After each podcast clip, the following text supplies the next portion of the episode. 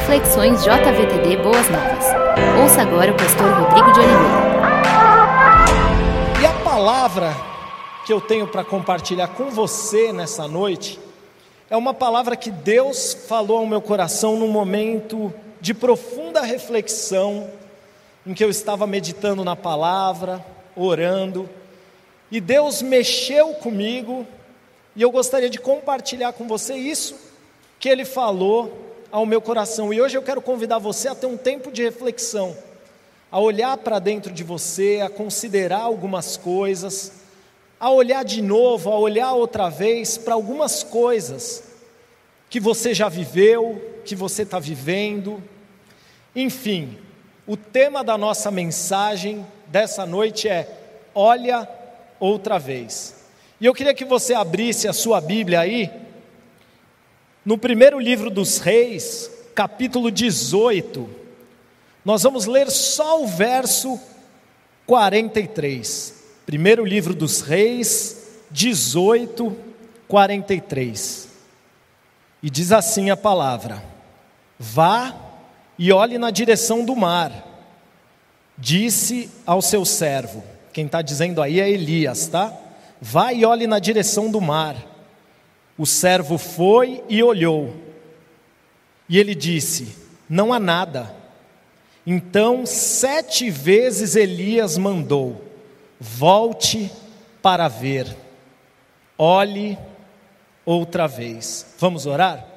Feche seus olhos, abaixe a sua cabeça e, num momento seu com Deus agora, eu convido você a esquecer o amigo, a amiga, a pessoa que está aí do seu lado e se conectar única e exclusivamente com Deus agora. E num momento seu com Deus, pergunta para Ele qual é o recado que Ele tem para você nessa noite. Pergunta, Senhor, o que, que o Senhor quer falar comigo nessa noite? Tem esse momento, você e o Senhor. Senhor, em nome de Jesus, nós nos colocamos na Tua presença agora e o que nós pedimos é: fala conosco, Senhor.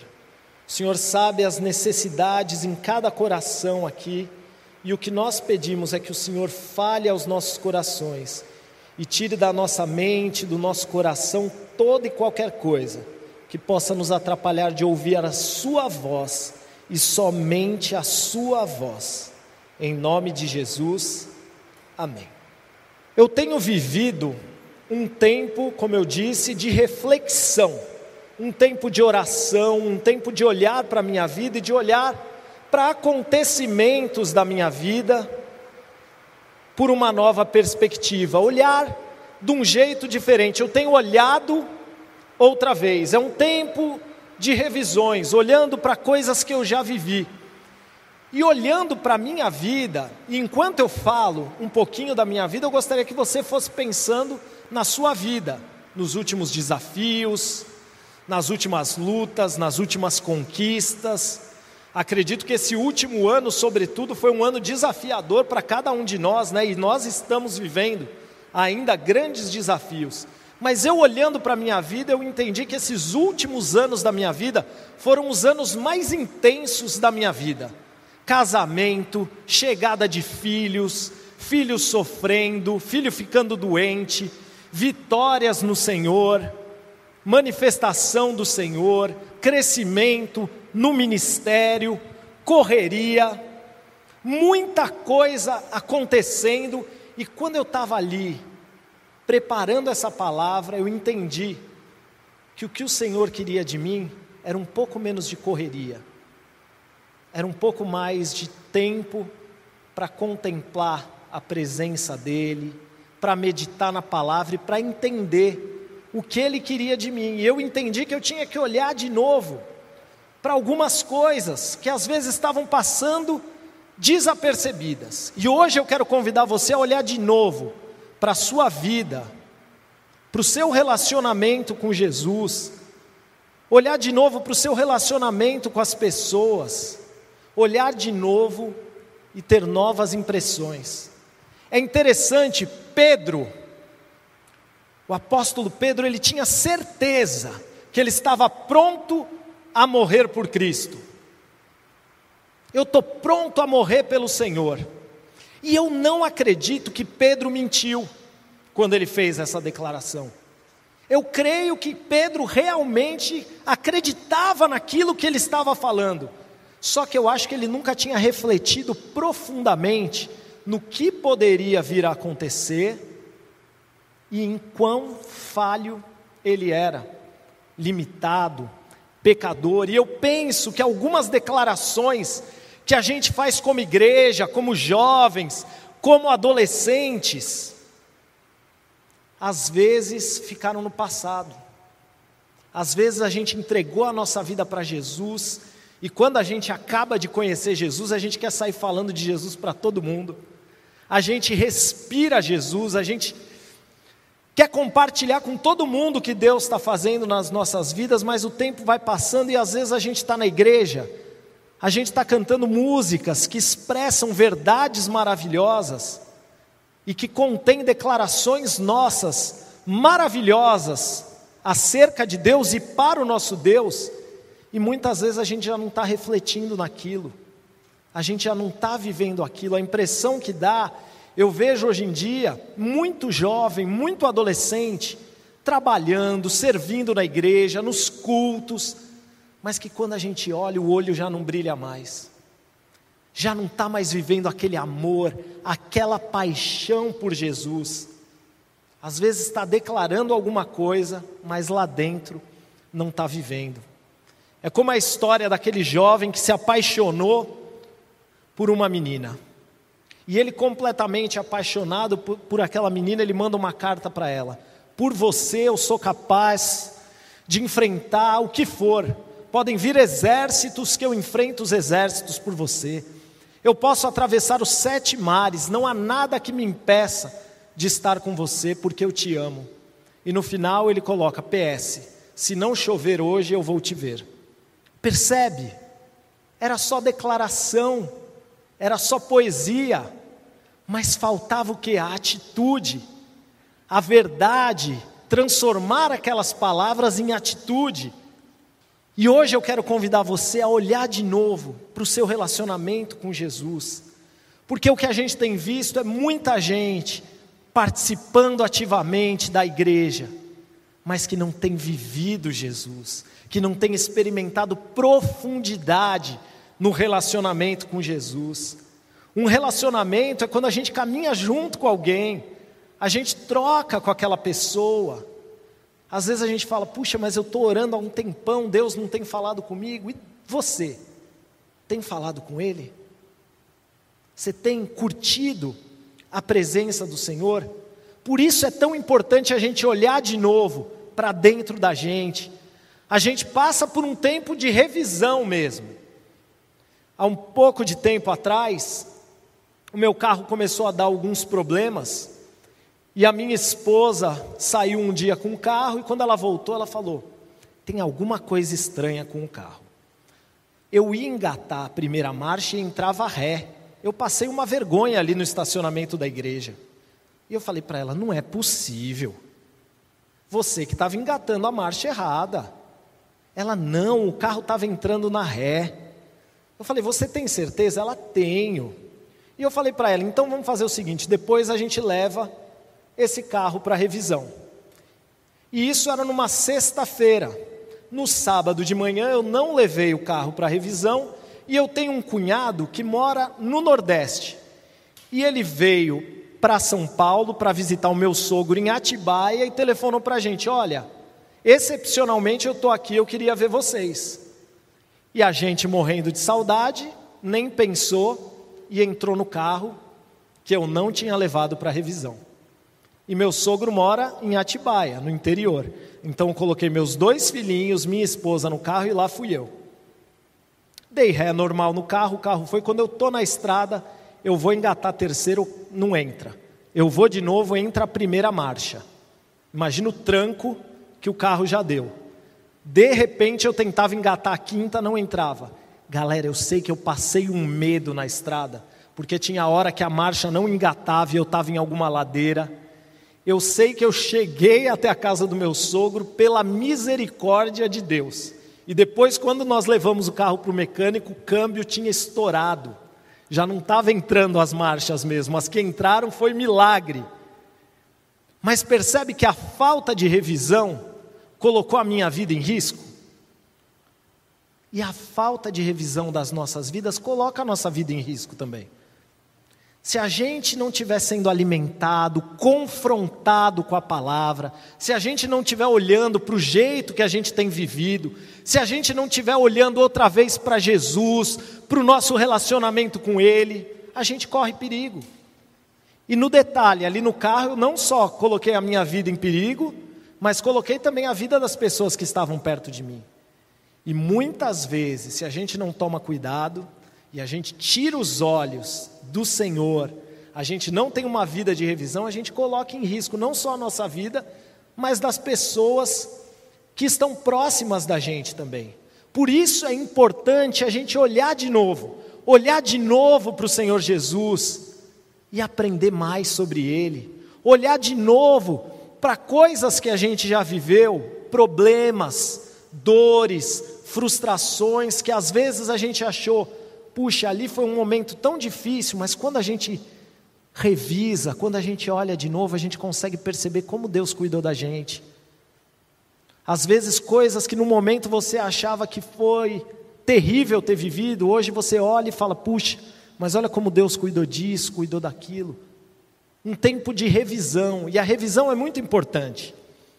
Quando eu estava para me casar, está noivo, empolgado, procurando um lugar para morar. Eu não tive dúvida, eu falei para minha esposa: vamos no apartamento que eu morei quando era criança, no, no condomínio que eu morei quando era criança. É um condomínio maravilhoso, ele é grande, nossa, tem uma área de lazer maravilhosa, ele é bonito, o apartamento é bom, é grande, então marquei e fui com a minha esposa olhar aquele lugar. E quando eu cheguei, a fachada já não era o que eu lembrava. Eu falei, nossa, mas essa fachada não é tão bonita. Quando eu entrei, a área de lazer não era nem metade do tamanho que eu lembrava que era. Eu não, uma quadra desse tamanho, a piscina desse tamanho. Tinha um muro que separava a área de lazer de um estacionamento, que eu achava um muro imenso, e quando eu entrei, o muro não passava do meu ombro. E quando eu entrei no apartamento, era um bom apartamento, mas não era nem de longe o apartamento que eu lembrava. E quando eu lembro dessa história, eu percebo que eu tinha lembranças de quando eu era novo daquele lugar. Não foi que o muro diminuiu, eu cresci. E eu lembro que eu fui falar com a minha mãe, eu falei: "Mãe, mas agora tá feio lá minha mãe". Sempre foi assim. Sempre foi assim. Você que era novo. E eu percebi que na minha imaturidade eu enxerguei coisas irreais, coisas que não eram bem assim. E hoje eu quero convidar você a olhar de novo para as vezes situações que você passou ou está passando e você pensa, puxa, que está acontecendo? E às vezes, quando a gente coloca o foco certo, quando determinada situação a gente coloca o foco e os olhos fitos no Senhor Jesus, a gente percebe que a gente estava com uma visão equivocada das coisas. Esse é o convite que eu faço para você nessa noite. Você já foi chamado de iluminado por alguém? Vocês já perceberam que assim, a gente que convive na igreja normalmente não chama o outro, nossa, ele é um iluminado. Mas normalmente as pessoas que não conhecem a Jesus e conhecem a gente, eu não sei você, mas eu, vários amigos meus não cristãos, chegam em mim e falam: Cara, você é iluminado. Que nem nesse tempo de pandemia aí eu fazia live e muitos amigos meus não crentes assistiam e falavam para mim: Você é um iluminado. E a gente acha que ser iluminado e falar, puxa, você é um iluminado, é coisa de pessoas que não professam a mesma fé que a gente, mas você sabia que quem crê em Jesus é realmente iluminado e que Davi no Salmo 34 ele fala do iluminado?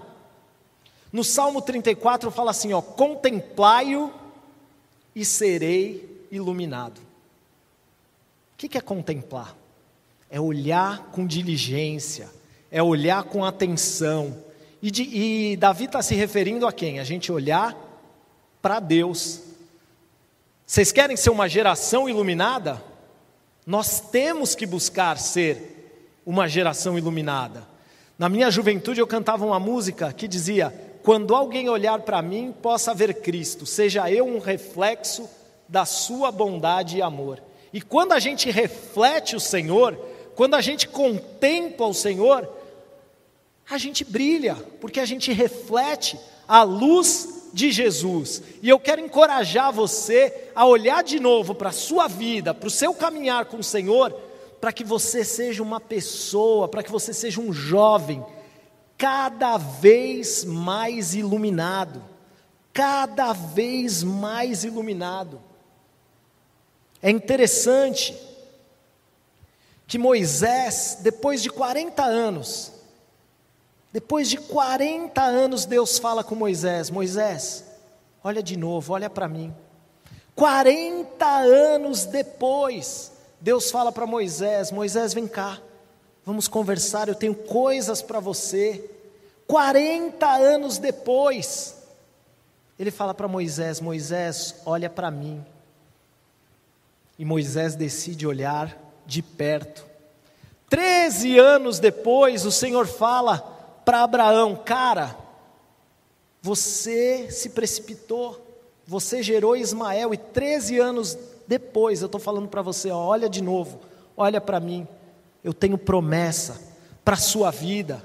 45 anos depois, ele disse para Caleb: olhe de novo para a promessa, olhe de novo, reveja, eu tenho coisas para você. E a minha pergunta para você nessa noite é: para onde você está olhando, jovem? Para onde você está olhando e o que você precisa mudar no seu olhar? E para isso, eu quero convidar você a olhar de novo. E eu tenho quatro desafios para você nessa noite. O primeiro desafio que eu tenho para você é olhe de novo para o Senhor quando a tentação chegar. Eu não sei as lutas que você tem travado, mas uma coisa eu sei: cada um de nós é tentado, cada um de nós tem lutas. E você vai ser tentado, e quando a tentação vier, olhe de novo para o Senhor. É interessante que eu citei o Salmo 34, um salmo escrito por Davi. E Davi era alguém que sabia olhar para o Senhor. Você lembra quando ele enfrentou o gigante Golias? Ele olhava para o gigante, mas como que ele teve a ousadia de enfrentar aquele gigante? Porque ele olhava para o gigante e ele via Deus.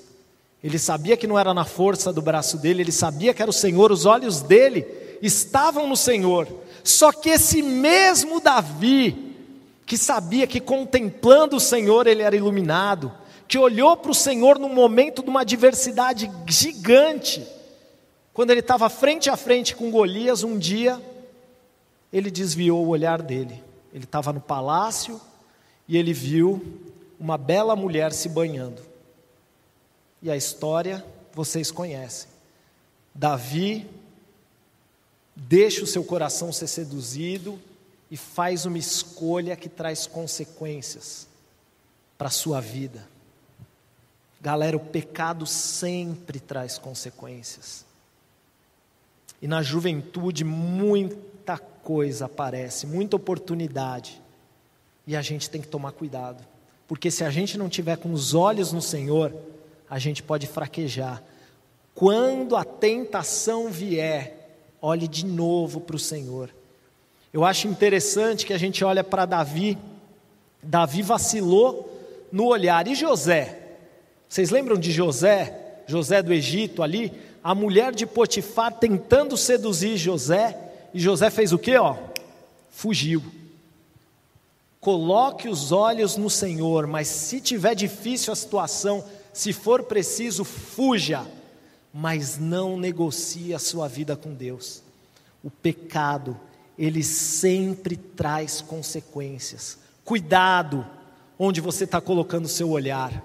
Cuidado para onde você está olhando. E eu falo isso porque muitas vezes a gente está dentro da igreja, e eu não estou falando só do que a gente está vendo naquele momento, mas às vezes a gente está dentro da igreja e a gente está olhando para práticas do mundo e querendo ter práticas iguais às dele. Cuidado com o que você olha, cuidado com o que você deseja. Eu lembro que desde criancinha na igreja a gente canta aquela música, né? Cuidado olhinho o que vê. E essa é uma verdade para a gente. Cuidado com o site que você está acessando na internet. Cuidado com o programa que você está assistindo na TV, com o tipo de conversa que você está tendo na rede social. Cuidado. Quando a tentação bater, olhe de novo para o Senhor. Amém? Em segundo lugar, eu quero convidar a olhar para quero convidar você a olhar para o Senhor quando a dor chegar. E falar de dor, falar de crise, falar de problema, nesses dias que a gente está vivendo é super atual. Todos nós, de certa maneira, estamos sofrendo. E a gente, de maneira geral e normal, a gente nunca olha tanto para o Senhor como quando a dor chega. E eu falo isso para vocês que eu nunca olhei tanto para o Senhor Jesus como quando meu filhinho ficou na UTI. As coisas iam bem, estava tudo certo, e de repente, num final de semana que o pastor da igreja estava de férias, eu ia celebrar o culto da manhã e da noite. Meu filhinho começa a passar mal. Começa a passar mal à noite, nada resolvia. Eu fui com ele para o hospital. Então falaram: vamos ter que interná-lo. Já na manhã seguinte. Então minha esposa veio para o hospital. Quando eu cheguei em casa para pegar minha filhinha, minha esposa me liga chorando e fala: ele vai ter que ficar na UTI. E foram seis dias de luta. Mas foram seis dias que eu pude olhar para o Senhor de um jeito tão diferente. Eu senti o cuidado do Senhor em cada detalhe. Um irmão da igreja que já tinha costume de pregar ligou para mim e falou: Fica tranquilo que eu prego no culto da manhã. Irmãos da igreja me dando carinho. E quando a gente experimenta momentos de dor, às vezes a gente questiona: puxa, por que isso está acontecendo? Mas a gente é chamado a confiar e não a entender. E quando a gente corre para o Senhor, a gente encontra consolo, a gente encontra cuidado. A grande verdade, se você for olhar para o seu coração e for ser sincero, você vai perceber que quando você está enfrentando uma dificuldade, você ora muito mais. Tem alguém que você ama que está doente, você ora mais. Você pensa mais, reflete mais sobre as coisas importantes da vida, você busca mais o Senhor, você experimenta mais do cuidado do Senhor. Na verdade, o Senhor está sempre cuidando da gente, mas a gente fica mais sensível para perceber. E muitas vezes o Senhor permite que a gente passe por momentos assim, para que a gente volte os olhos para Ele. Porque às vezes, quando tudo vai bem, a gente esquece que está tudo indo bem, porque é bênção dele. Quando Davi falou do iluminado no Salmo 34, Davi estava enfrentando um momento muito difícil. Ele estava fugindo do sogro, longe da família, desempregado, ele teve que deixar tudo para trás. Ele foge, é perseguido, está num lugar onde as pessoas não amam. Então ele tem todo tipo de problema, familiar, financeiro. E quando o rei Abimeleque manda ele vir prisioneiro, ele tem que se fingir de louco para não morrer. Olha a situação que Davi estava passando. E é nessa hora, cheio de problema, é que ele fala: Contemplai-o e serei iluminado. Ele entendeu que no momento de crise, quando a gente tira os olhos das circunstâncias, do que está acontecendo e coloca os olhos em Deus, tudo muda. E eu quero convidar você a olhar de novo para o Senhor. Não sei se você está enfrentando um momento de dor agora, mas eu sei que cada um de nós passa e vai passar momentos de dor.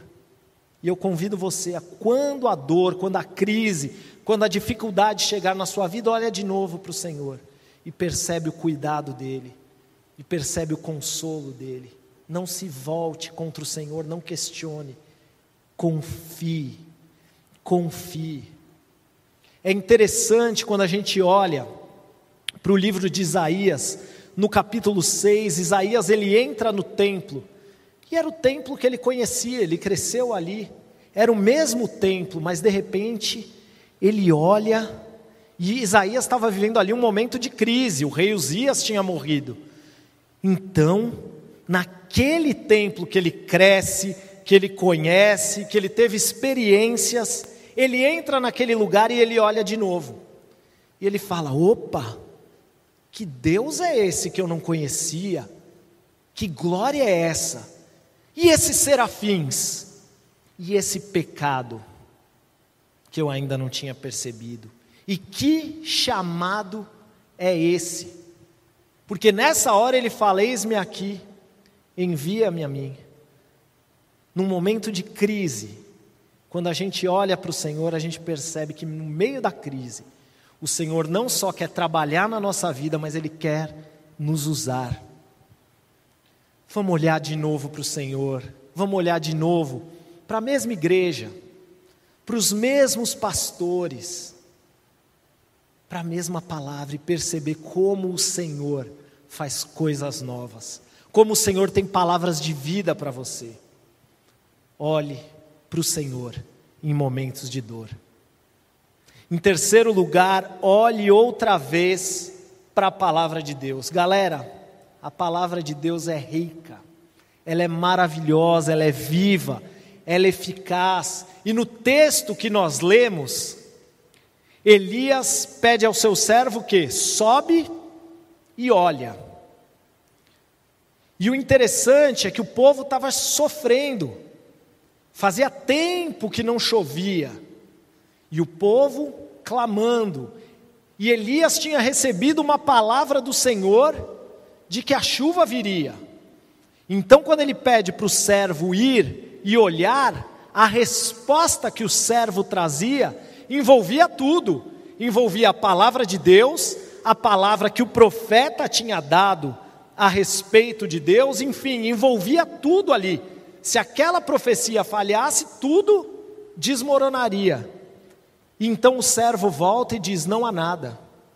Mas Elias, ele confia na palavra que Deus deu para ele. E Elias fala: Vai e olha outra vez. E se preciso for, olha por sete vezes. Por que, que Elias tinha tanta convicção? E ele fala para olhar, se preciso, por sete vezes porque ele tinha recebido uma palavra de Deus. E a Bíblia, galera, ela está repleta de palavra de Deus, de palavra viva para você. Para você, e às vezes a gente, muitas, muitas e muitas vezes, a gente olha para a Bíblia e a gente lê e a gente não percebe que aquilo é para a gente. A gente esquece ou muitas vezes a gente duvida, muitas vezes a gente questiona, mas é palavra de Deus. Assim como Elias recebeu a palavra, o Senhor está falando com você. E a Bíblia tem palavras para você. Olha de novo, olha de novo para a palavra de Deus, ela é repleta de promessas. E eu sei que a gente questiona, sabe por quê? Porque eu já questionei. Porque eu já questionei. E eu já era um pastor. Quantas vezes no momento de crise a gente pensa, puxa, por que, que isso está acontecendo comigo? Eu e a Cláudia, a gente já era casado há um tempo e a gente vinha tentando ter um bebê. E não acontecia, e um dia ela foi num médico e ela me telefonou depois da consulta chorando. Falou para mim, Rô, o médico falou que eu não posso ter um bebê. Eu falei para ela, fica com seu coração em paz, vem para casa, a gente vai orar. Ela veio para casa, me explicou tudo que o médico falou, a gente chorou orou junto, eu falei, vamos procurar outros especialistas. E como ela estava correndo atrás, eu também corri atrás, e para minha surpresa, o médico falou para mim que eu também tinha dificuldade. E um médico muito atencioso, indicado por alguns irmãos da igreja, falou assim para a gente: olha, o caso de vocês é só fertilização e mesmo assim a chance de vocês é muito pequena. Então nós chegamos em casa e falamos: se existe essa chance, vamos orar e vamos correr atrás. Aí fomos ver o preço de uma fertilização e nos assustamos. A gente pensou, puxa, e agora? Só que aí eu comecei a ver o amor de Deus, galera, o cuidado de Deus, porque os irmãos da igreja que sabiam da nossa luta vinham e punham dinheirinho no meu bolso, para vocês, para vocês tentarem fazer o tratamento. A gente está orando e eu comecei a ficar animado e falar para Cláudia: Deus está no negócio. olha aí, a igreja está orando, a igreja está ajudando a gente, e a gente teve a chance de fazer o tratamento. E quando a gente fez o tratamento e saiu o resultado, foi negativo. Não deu certo o tratamento. Detalhe: a gente ainda tinha seis parcelas para pagar do tratamento. E eu me lembro que naquela noite triste, a minha esposa foi dormir, eu fui para a sala. E eu comecei a chorar e fui ler a palavra de Deus. E eu fui para Romanos 8, 28, que diz o quê? Que todas as coisas contribuem juntamente para o bem daqueles que amam a Deus. E aí eu questionei. Eu falei, Senhor, eu não consigo entender como um casal que te ama, um casal que fez tudo certinho, casou dentro da sua vontade, deseja ter filhos, que eu sei que o Senhor quer nos abençoar, não pode ter filhos. E eu lembro que eu fiquei um tempo lá questionando isso. Percebe como a gente é? Porque mesmo se nunca eu tivesse tido um filho, Deus teria o melhor para mim. Mas naquele momento de dor eu fui, eu questionei, eu sei, a gente questiona. E eu lembro que um dia eu cheguei em casa, a Cláudia estava chorando, quietinha, e eu falei para ela: quer saber de uma coisa? A gente nem vai mais pensar em ter filho, a gente vai continuar orando, e a gente, em vez de juntar dinheiro para fazer tratamento, a gente vai ver nossos sobrinhos que moram na Áustria, a gente vai se programar para ir visitá-los. E aí a gente começou a juntar dinheiro para isso. Quando a gente estava juntando dinheirinho, adivinha o que aconteceu? Cláudia apareceu grávida da nossa Rafa, que significa Deus cura. Deus fez o um milagre ali. E aí você pode falar assim: puxa, que bênção, Deus fez o um milagre, Deus te abençoou, mas isso cooperou para o bem? Cooperou para o bem. Porque Deus trabalhou na minha vida nesse período, e hoje, Sempre que um casal tem dificuldade para ter filhos lá na igreja, o pastor da igreja manda esse casal sair para conversar comigo e com a Cláudia. E a gente sabe a dor deles, então a gente chora junto, a gente ora junto e a gente pode cuidar de pessoas que estão passando por aquela dor. Alguém já falou que as suas lágrimas hoje podem ser a chuva no deserto de alguém amanhã. Não questione, confie na palavra de Deus. E Deus é tão bom que Ele fez infinitamente mais. Que nós temos o Felipe, que um ano depois chegou de surpresa para alegrar as nossas vidas. Porque o nosso Deus, Ele faz infinitamente mais. E a palavra está repleta de promessas para você, jovem, para você, adolescente. Eu sei que nessa fase a gente questiona tanta coisa, puxa, eu queria tanto ter passado nesse curso no vestibular. Puxa, eu estou querendo tanto arrumar um namorado, uma namorada. Puxa, eu estou precisando tanto de uma vaga de emprego. Confie no Senhor e busque a palavra de Deus. O Senhor tem palavras de vida para você. Em último lugar, olhe outra vez, e esse é um desafio que eu quero fazer para você que eu sei que ama Jesus. Olhe outra vez para aqueles que não conhecem a Jesus. E por que, que eu estou falando isso? Porque eu tenho certeza que cada um aqui conhece pessoas que ama e que não conhecem a Jesus. Convive com pessoas diariamente que não conhecem a Jesus. E a gente precisa olhar de novo para essas pessoas. Esse tempo de pandemia que a gente tem perdido tanta gente, a gente tem visto como a vida é frágil. As pessoas estão morrendo e as pessoas estão morrendo sem Jesus e a gente tem palavras de vida e a gente tem que compartilhar. Certa vez eu estava com a minha irmã chegando na casa da minha mãe para almoçar e tocou o telefone da minha irmã, minha irmã começou a tremer. E eu falei para ela o que foi. Ela falou: Meu sogro acabou de ser atropelado. Então eu dei um abraço nela, falei: Calma, vamos descobrir primeiro como é que é essa situação, tal. E na hora que ela me falou que ele foi atropelado, eu senti o Senhor falando comigo assim: você nunca falou claramente do amor de Deus para ele. É você que vai falar do amor de Deus para ele. Eu nem era pastor ainda na época. Então eu falei para ela, eu preciso falar com seu sogro. Ela, é, vamos ver como que está a situação. E ela foi embora e daí ela me ligou e falou, olha, a situação é terrível. Os médicos nem acreditam que ele ainda não morreu, ele está desfigurado na UTI e não pode entrar ninguém na UTI, só a família. Mas o meu marido, né, no caso o meu cunhado, o marido da minha irmã, falou: Eu queria que o Rodrigo fosse comigo. E nessa hora, eu que já tinha sentido que eu tinha que falar para ele do amor de Deus, nessa hora eu comecei a tremer. Eu falei: Gente, eu nunca entrei no UTI. Eu nunca vi uma pessoa desfigurada. E eu lembro que eu entrei para tomar um banho antes de ir para aquele hospital e eu tremia, eu falava: Senhor, me usa me usa. E quando a gente entrou na UTI, a gente passou por ele e eu não o reconheci, nem o filho dele o reconheceu. Então a enfermeira falou: É esse aqui. E a gente olhou, a gente não reconhecia mais o pai dele. E a enfermeira falou: Ó, ele está sem reflexo nenhum.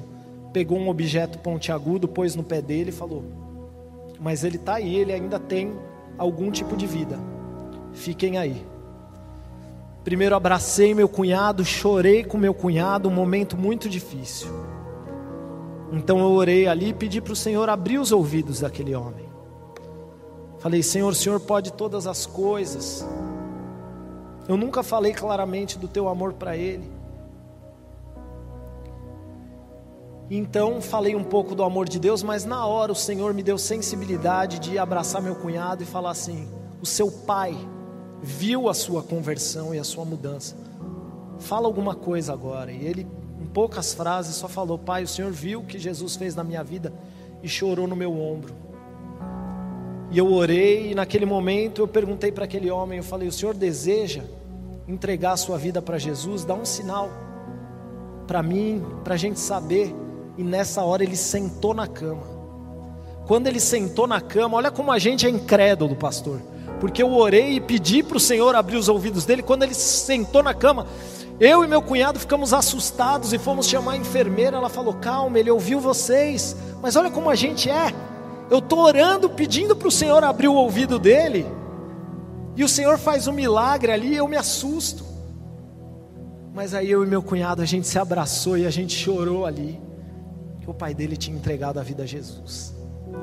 E aí eu voltei para casa Cheguei em casa, falei para minha esposa, falei: ele aceitou Jesus, ele vai ficar bom, a família inteira vai vir para a igreja agora ouvindo o testemunho dele, porque a gente já começa a criar aquela expectativa. E naquela madrugada, o telefone tocou, informando o falecimento dele. E eu lembro que eu fiquei tão triste, de repente, quando eu estava triste, chorando, eu pensei assim, mas o maior milagre aconteceu. Esse homem está na presença de Deus agora. Esse homem está na presença de Deus.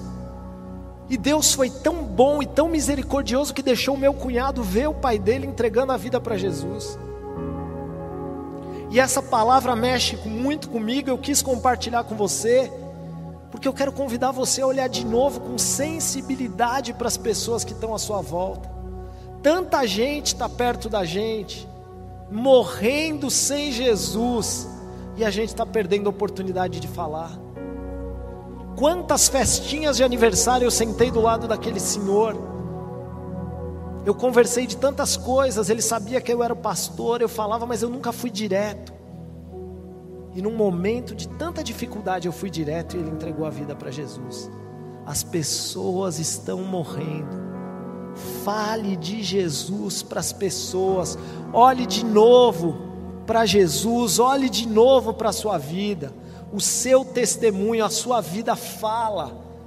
Às vezes o seu amigo que nunca te perguntou nada, ele está esperando o momento que você vai falar para ele a respeito de Jesus. Ele sabe que você vai toda semana na igreja, ele está esperando. Não perca a oportunidade. As pessoas estão morrendo. Nós precisamos só de uma coisa: olhar de novo, olhar de novo e olhar de novo para Jesus, porque quando a gente olha para Jesus, a gente não perde o foco. O Luciano Subirá é um autor que eu gosto de ler bastante os livros dele. Na introdução de um dos seus livros, ele cita a música Olhos de Pomba. E a pomba, ela só consegue focar em uma coisa quando ela está olhando. É por isso que no livro de Cantares, o noivo e a noiva se referem um ao outro como pomba, porque um olha para o outro. É por isso que quando um casal está apaixonado, falam dos pombinhos. Nós temos que ter olhos de pombas para o Senhor Jesus, olhar só para Ele, olhar para Ele, porque quando a gente olha para Ele, a nossa vida é transformada, e aí olhando para Ele, a gente vai conseguir olhar de um jeito diferente, quando a tentação bater, quando a dor chegar, a gente vai olhar diferente para a palavra e vai entender que a palavra é viva e é para a gente. E a gente vai olhar para o nosso próximo com a urgência. Com a urgência. O povo está carente. E a gente tem a resposta. Que a gente possa ser uma geração que olha para Jesus e que é iluminada e que ilumina a vida daqueles que estão à nossa volta. Amém? Fecha seus olhos, abaixa a sua cabeça. Eu não sei que momento você está vivendo. Eu não sei se você tem travado momentos de tentação e tem experimentado derrotas. Hoje é o dia de você falar: Senhor, eu quero olhar de novo para o Senhor e eu quero pedir forças para lutar com a tentação. Se for preciso, me dá força para fugir, Senhor, mas me ajuda a olhar de novo para o Senhor, daquele jeito que eu olhei quando eu entreguei minha vida para o Senhor. Pode ser que você esteja passando um momento de dor, de tristeza, de crise, de preocupação. Tira os olhos das circunstâncias e olha de novo para o Senhor. Olha de novo para a palavra. E pode ser que agora Deus esteja colocando aí no seu coração pessoas que você convive e que não conhecem ao Senhor e que estão morrendo sem o Senhor. Coloca agora diante do Senhor a sua vida e a vida dessas pessoas. Eu quero orar por você que hoje está falando, Senhor, eu preciso olhar de novo para o Senhor e eu preciso rever tanta coisa na minha vida. Mas o Senhor é o Deus do recomeço e eu peço, recomeça com a minha vida. Se você está orando comigo, esquece quem está do seu lado agora e fica de pé no lugar que você está marcando esse momento seu com Deus. Não é seu com pastor, não é seu com ninguém, é seu com Deus. E eu quero orar por você nesse momento. Vamos orar? Senhor Deus, a gente pede nesse momento para que o Senhor nos ajude, Senhor, a manter os olhos fitos no Senhor, para que a gente olhe de novo para o Senhor para que a gente descubra coisas novas no Senhor, Pai. A gente pede que o Senhor trabalhe nas nossas vidas e fortaleça a nossa juventude, Senhor. Para quando a tentação chegar, quando a tentação vier, a gente possa estar com os olhos no Senhor e vencer. Para quando a dor chegar, a gente buscar no Senhor o consolo, o cuidado. Que a gente descanse na certeza de que nada foge do teu controle, para que a gente busque tudo na tua palavra e a gente olhe, olhe, olhe e olhe diversas vezes para a tua palavra de maneira que ela penetre no nosso coração e que o Senhor use as nossas vidas para levar o teu amor, Senhor. Eu entrego nas tuas mãos cada pessoa que está sendo entregue em oração agora, Pai. E eu te agradeço pela vida dessa juventude, dessa igreja, que tem sido uma bênção agora, Senhor. Também nessa campanha de vacinação, que oportunidade o Senhor tem dado ao teu povo de mostrar o teu amor, que a gente viva o teu amor e ilumine onde a gente for com a luz de Cristo. Obrigado pela vida do pastor Wagner, irmã Marta, Senhor, sua família. Obrigado por essa igreja, obrigado pela bênção que eles são no teu reino. Peço que o Senhor derrame as mais ricas bênçãos sobre essa igreja e sobre a vida do teu servo, Pai. Pedimos também pela saúde dele, Senhor, pelo ministério dele. E te agradecemos, Senhor, porque podemos olhar para ele e ver nele a tua luz e sermos inspirados também através da vida dele. Obrigado por essa noite abençoada na tua presença, Senhor em nome de Jesus. Amém. Você ouviu o podcast Boas Novas. Não se esqueça de seguir nosso canal para ouvir mais mensagens que edificarão a sua vida.